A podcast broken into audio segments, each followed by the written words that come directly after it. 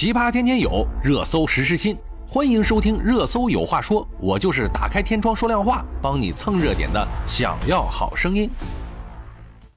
有着“中国淡水鱼之王”之称的长江白鲟，被世界自然保护联盟 IUCN 正式宣布灭绝。世界自然保护联盟啊，北京时间二零二二年七月二十一日更新了濒危物种红色目录。目录显示，长江特有物种白鲟已经灭绝，长江鲟野外灭绝。全球范围内啊，裸腹鲟、多瑙河种群灭绝。红色名录同时提升了其他七种鲟鱼的保护等级。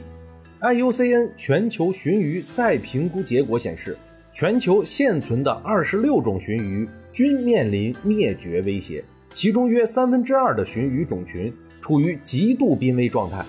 河流和淡水生物多样性对于人类和自然至关重要，但全球淡水生物多样性却在持续丧失，河流生态不断退化。IUCN 鲟鱼专家组主席艾纳路维表示：“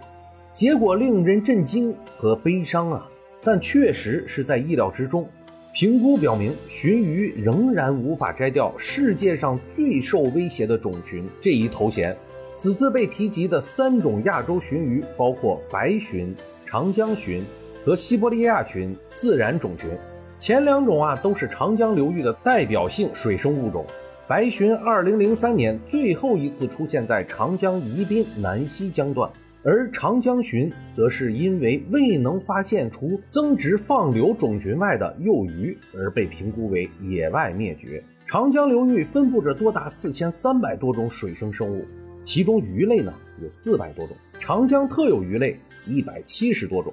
拥有白鳍豚、白鲟、中华鲟、长江鲟、长江江豚等国家重点保护水生生物十二种。其中白鳍豚是世界上所有鲸类中数量最为稀少的一种。二零零七年，白鳍豚被宣布功能性灭绝，但二零一八年十一月十四日。世界自然保护联盟濒危物种红色目录 （IUCN） 更新发布，暂未确认白鳍豚灭绝，保持原定评级极危。二零一九年十二月二十三日，国际学术期刊《整体环境科学》上刊发了中国水产科学研究院长江水产研究所专家研究论文，预计二零零五年至二零一零年。长江白鲟已经灭绝。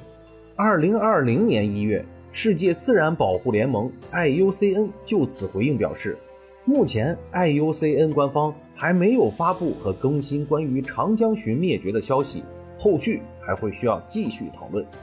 上述论文的通讯作者是中国水产科学研究院长江水产研究所首席科学家、研究员、武汉长江中华鲟保护中心发起人。威奇伟博士，他将白鲟和已经灭绝的白鳍豚进行了对比，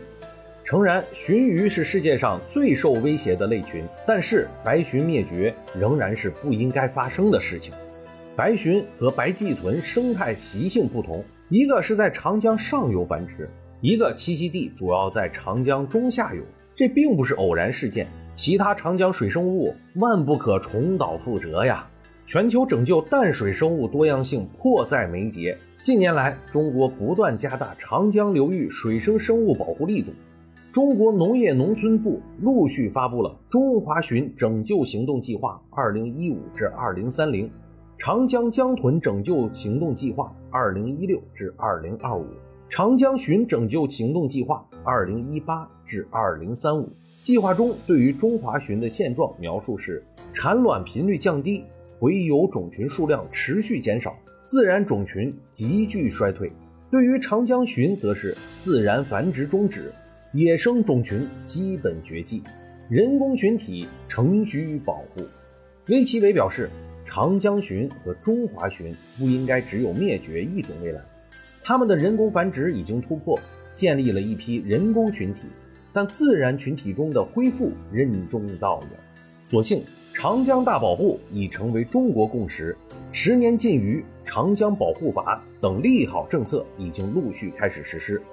世界自然基金组织北京代表处副总干事周飞表示，此次红色名录更新结果提醒我们，需要通过抢救性保护来扭转淡水生物多样性丧失的趋势，更需要规划和实施系统性保护措施，解决长期威胁。我们需要更多的机构和社会力量的参与与支持，帮助长江鲟早日降级，更好地守护江海游回的中华鲟，共创江海生态系统的美好未来。